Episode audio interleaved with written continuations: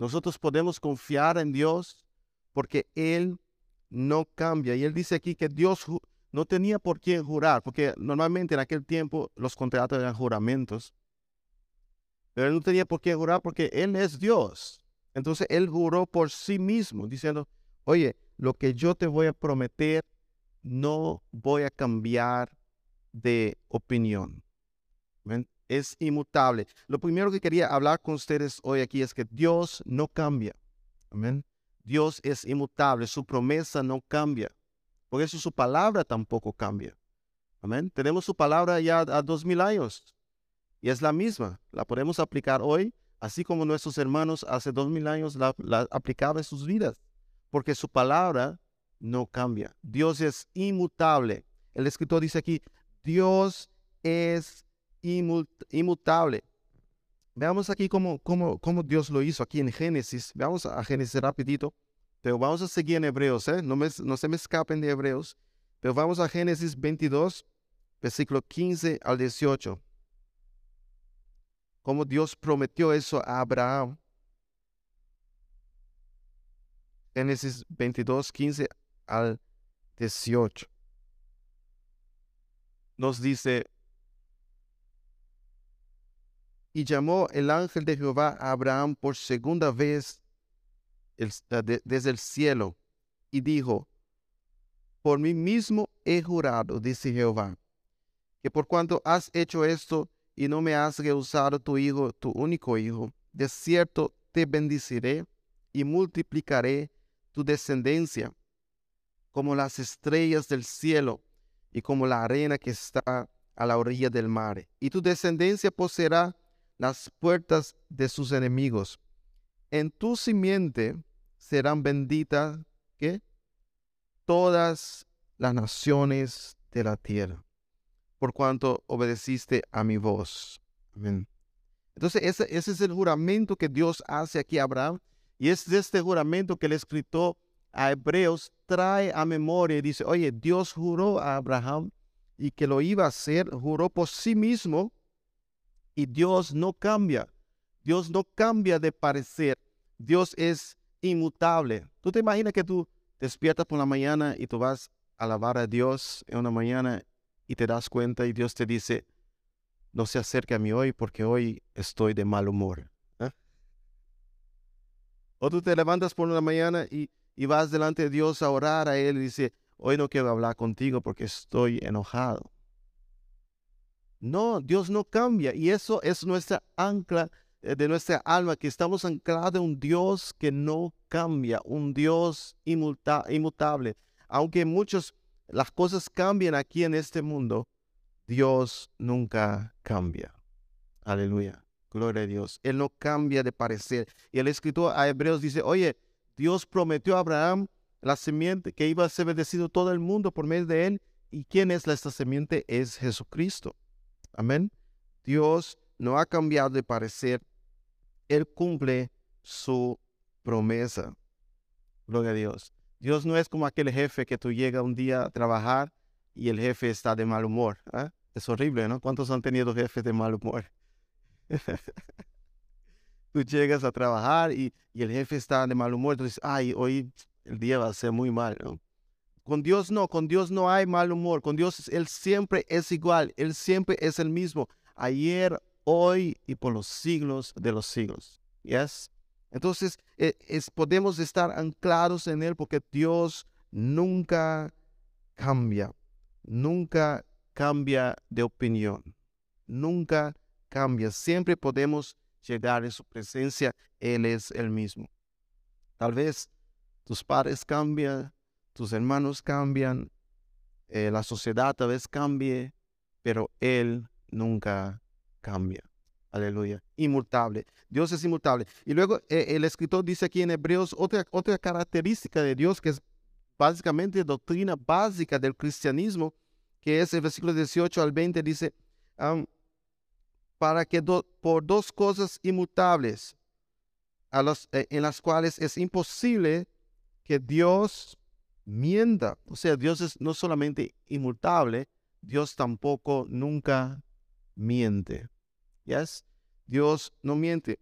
Tengamos una fortísima consuelo, los que hemos acudido para asirnos de la esperanza puesta delante de nosotros, la cual tenemos como segura y firme ancla del alma, y que penetre hasta dentro del velo donde Jesús entró por nosotros como precursor, hecho sumo sacerdote para siempre, según el orden de Melquisedec.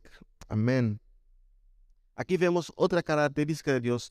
Dios nunca miente. Aleluya. No hay mentira en Dios. Él siempre habla la verdad. Por eso la, palabra de Dios, Jesús decía, yo, ah, que él predicaba la verdad. ¿ah? Y en Juan 17, versículo 17, eh, Jesús dice, santifícalos en tu verdad. Tu palabra es la verdad. Gloria a Dios. ¿Por qué nosotros confiamos en la palabra de Dios?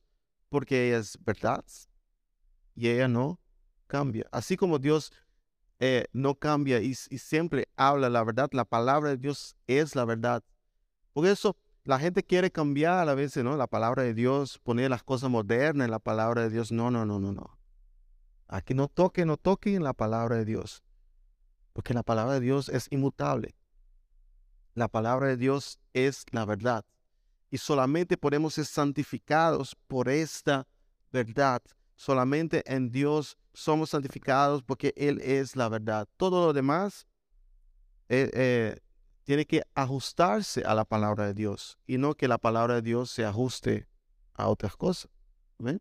Hay gente que quiere ajustar la palabra de Dios para, para, no, pero la gente hoy en día piensa diferente. Problema de ellos. La palabra de Dios sigue igual. Amén. No, pero, pero tal vez, eh, no, los jóvenes hoy piensan diferente, o los niños, o, o la generación actual es diferente. Es problema de ellos.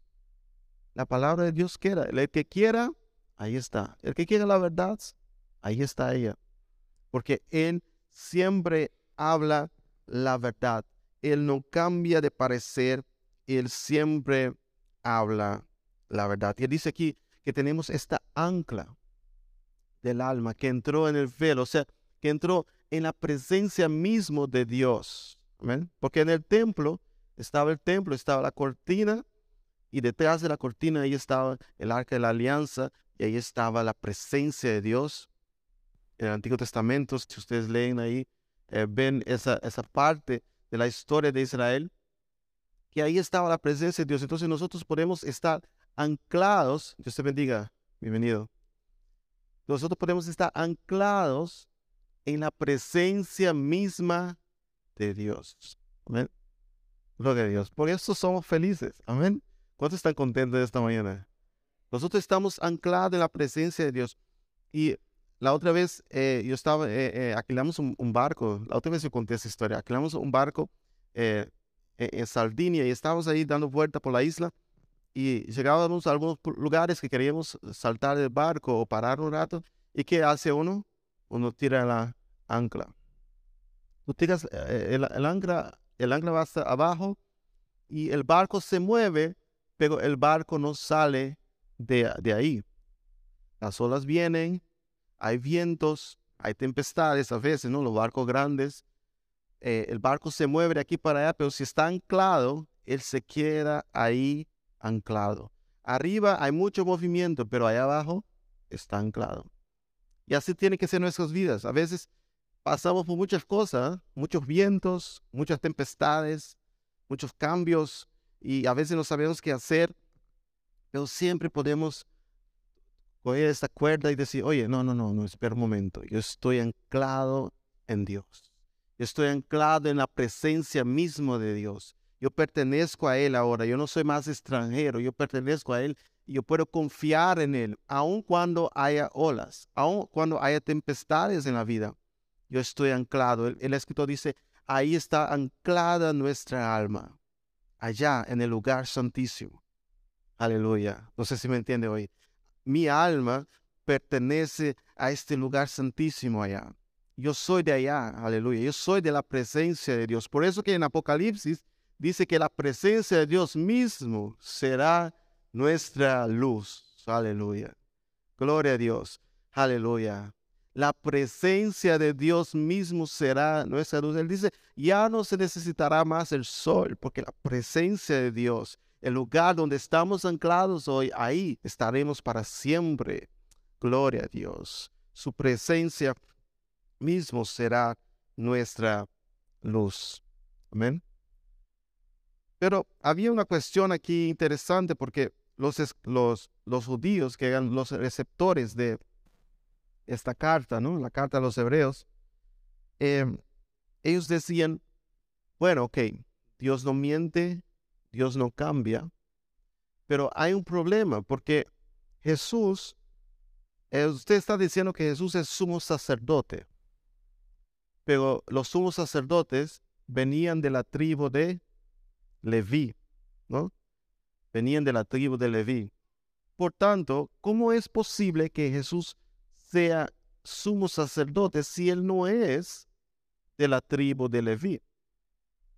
Tal vez era una pregunta que había ahí en la iglesia en aquel tiempo, los hebreos ahí pensando, pero él no es de la tribu de Leví. ¿Cómo puede Jesús ser sumo sacerdote eh, y ser rey y sumo sacerdote? Porque en el Antiguo Testamento nosotros vemos que los reyes no podían ser sumo sacerdote. Y los sumos sacerdotes tampoco reyes. Eso fue algo que Dios separó. Fue algo que Dios hizo una separación de esto. Y entonces ellos preguntaban, pero Jesús no es de la tribu de Leví, Jesús es de la tribu de Judá, right? Entonces, ¿cómo él puede ser sumo sacerdote? Entonces, el escritor a los hebreos aquí nos trae algo muy interesante, porque él dice aquí, en lo que hemos leído, él es sacerdote para siempre, según el orden de Melquisedec. Amén. Y vamos a ver por qué. Vamos a ver por qué. Em, vamos a leer eh, Hebreos 7. Hebreos 7, versículo 1 al 3. Gloria a Dios. ¿Se da? Um, ¿Querían? esto?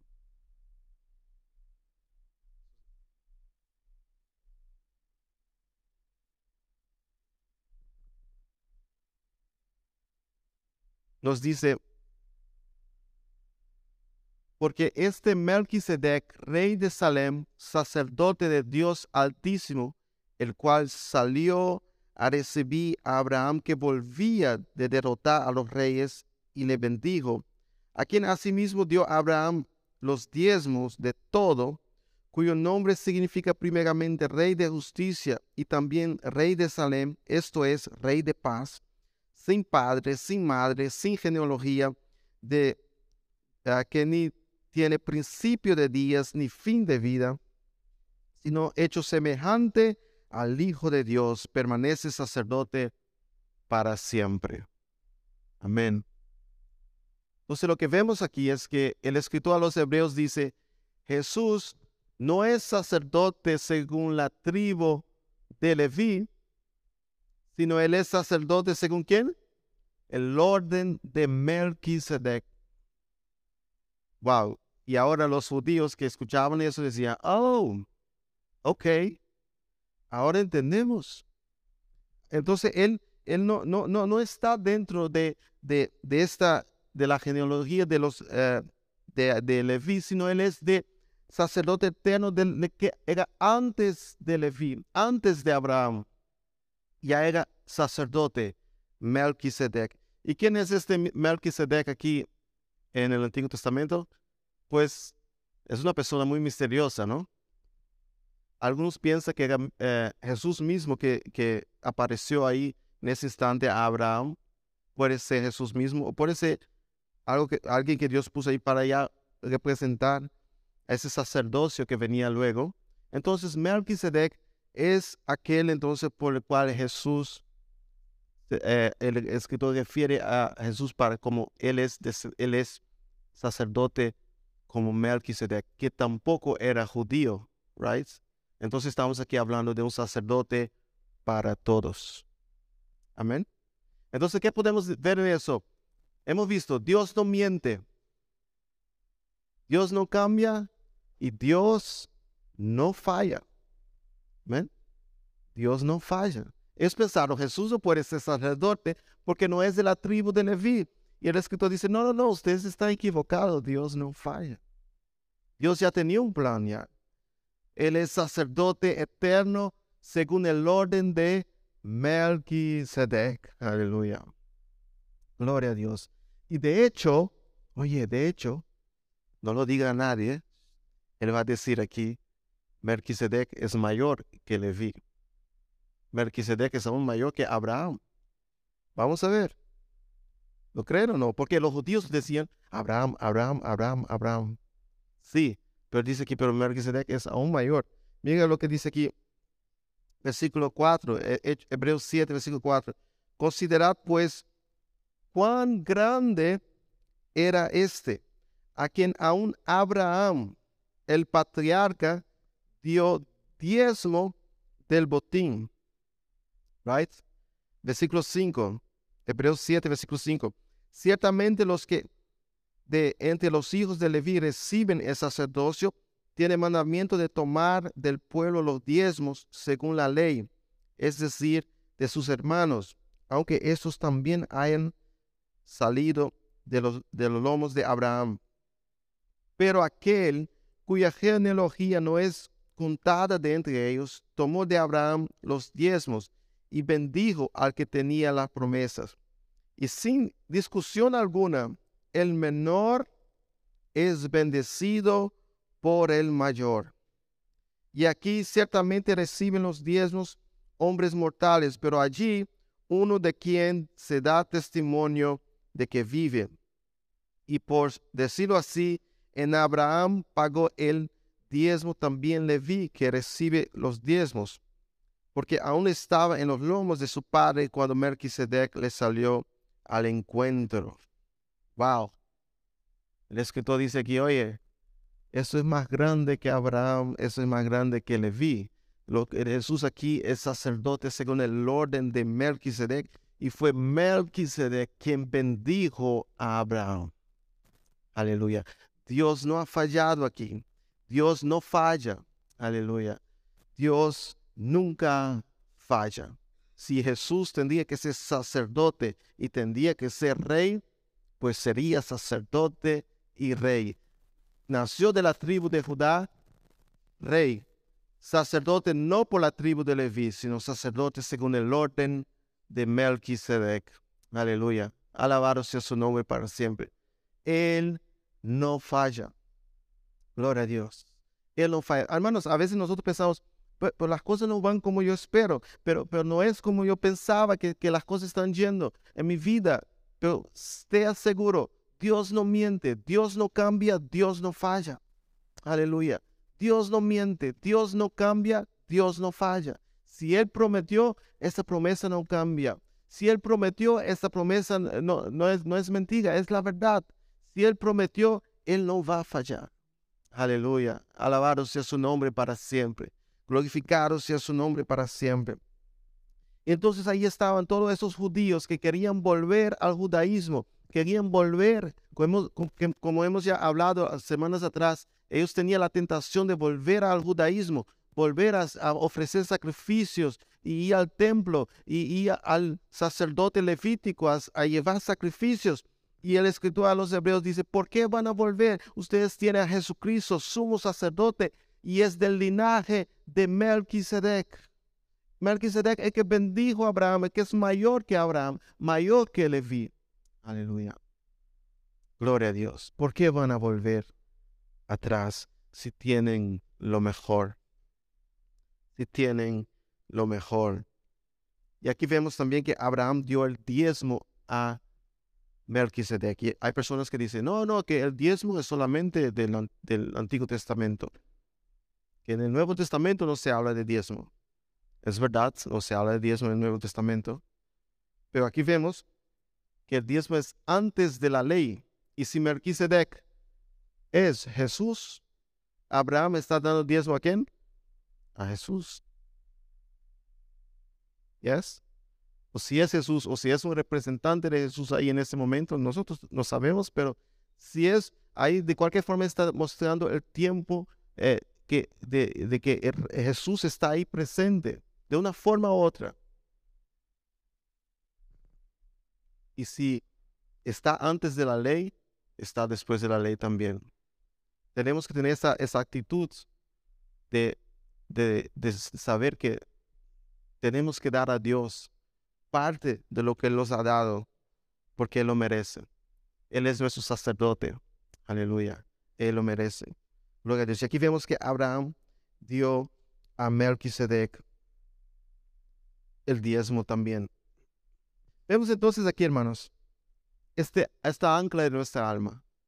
Nosotros no somos como cualquier persona que camina aquí en este mundo, que viven y luego mueren, hacen de todo, luego su riqueza queda para sus hijos, los hijos se ponen a pelear por la riqueza.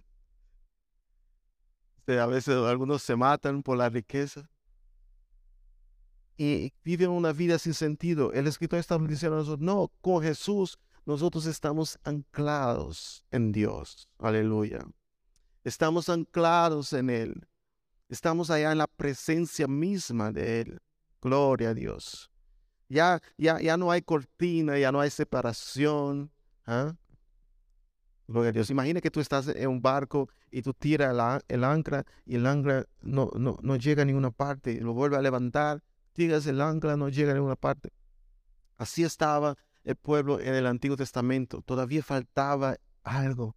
Ellos estaban ahí con el ancla y, y no podían entrar en el lugar santísimo solamente el sacerdote, el sumo sacerdote, una vez al año podía hacer eso. Y era algo como todavía no está bien anclado. Pero cuando llegó Jesús, cuando Él murió en la cruz, la Biblia dice que la cortina se partió. Y eso significa que ahora tú puedes tomar el ancla de tu alma y tirar adentro. Aleluya. En la presencia del Dios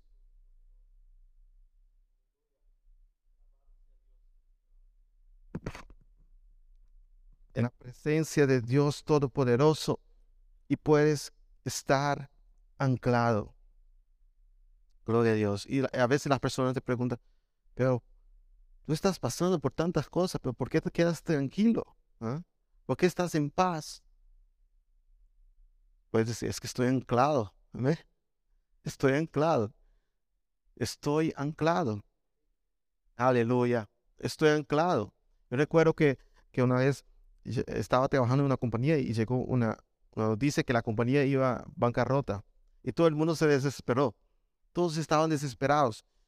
Y yo tranquilo y decía, pero ¿por qué tú que permaneces tranquilo? Sabes que eh, en dos, tres meses no vamos a tener más trabajo.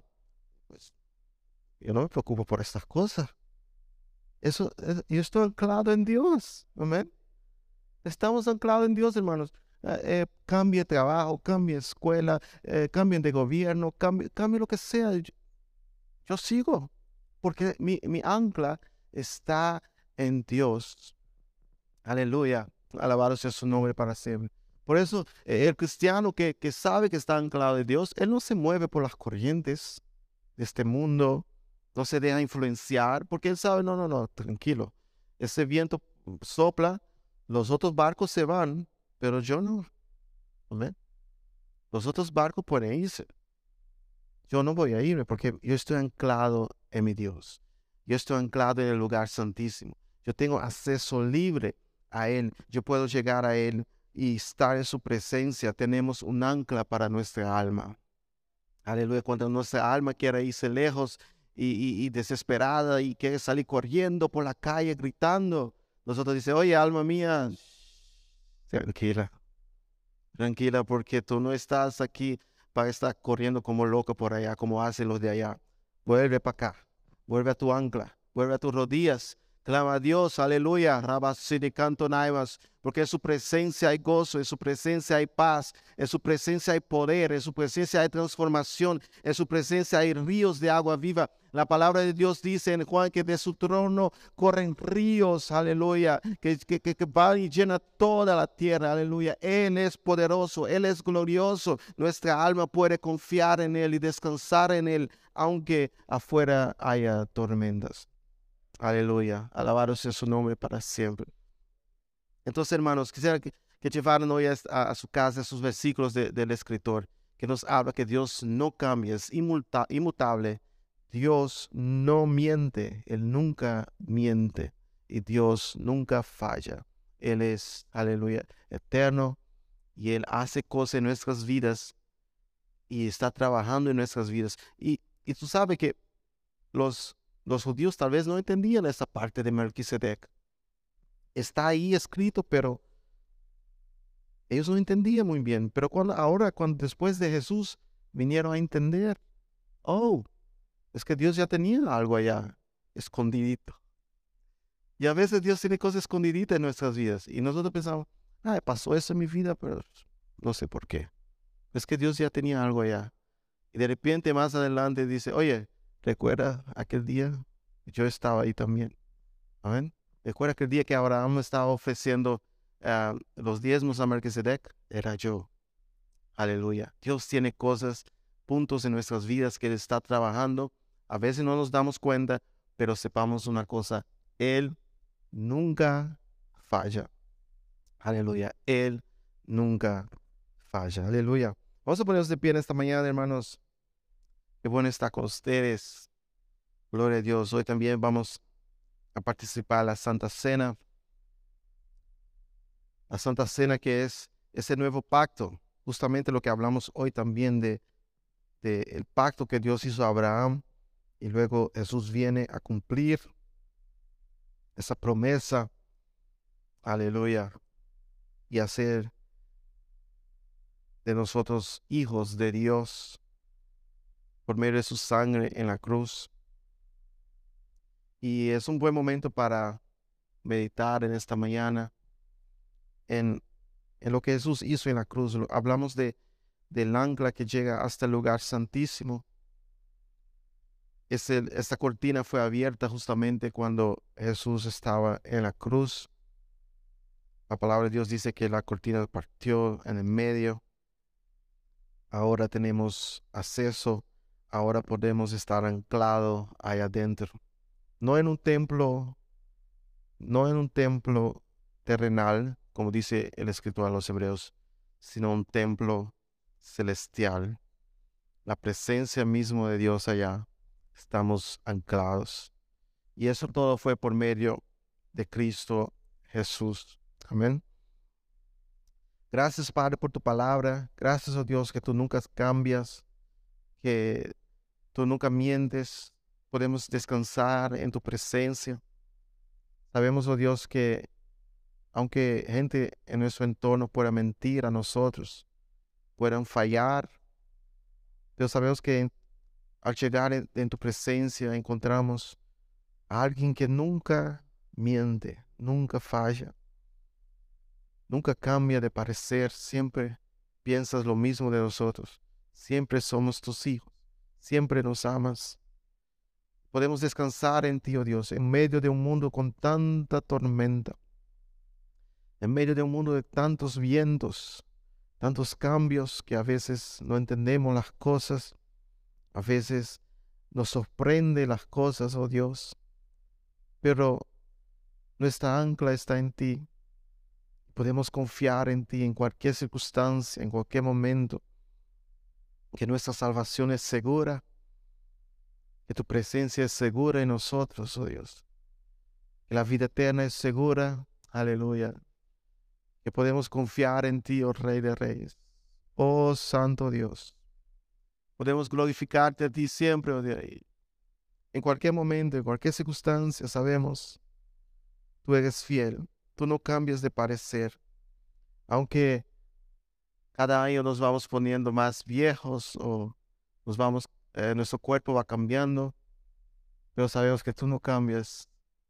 Tú eres el mismo, aleluya, alabashi de Cuando muchos pueden abandonarnos, cuando muchos pueden dejarnos a un lado, tú nunca nos dejas. Tu promesa es fiel. Tu promesa es verdad, aleluya. Tu promesa es vida, aleluya, gloria a Dios. Oh, te adoramos, oh Dios. Bendito Dios, santo, santo eres. Gloria a Dios.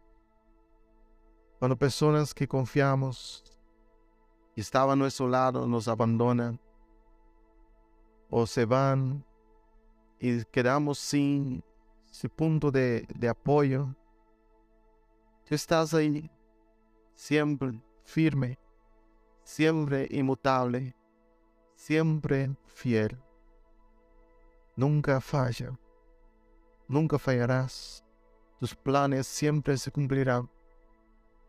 Y queremos ser parte de este plan. Entregamos nuestras vidas en tus manos. Oh Dios poderoso, gloria a Dios. Bendito Dios. Oh Santo Dios.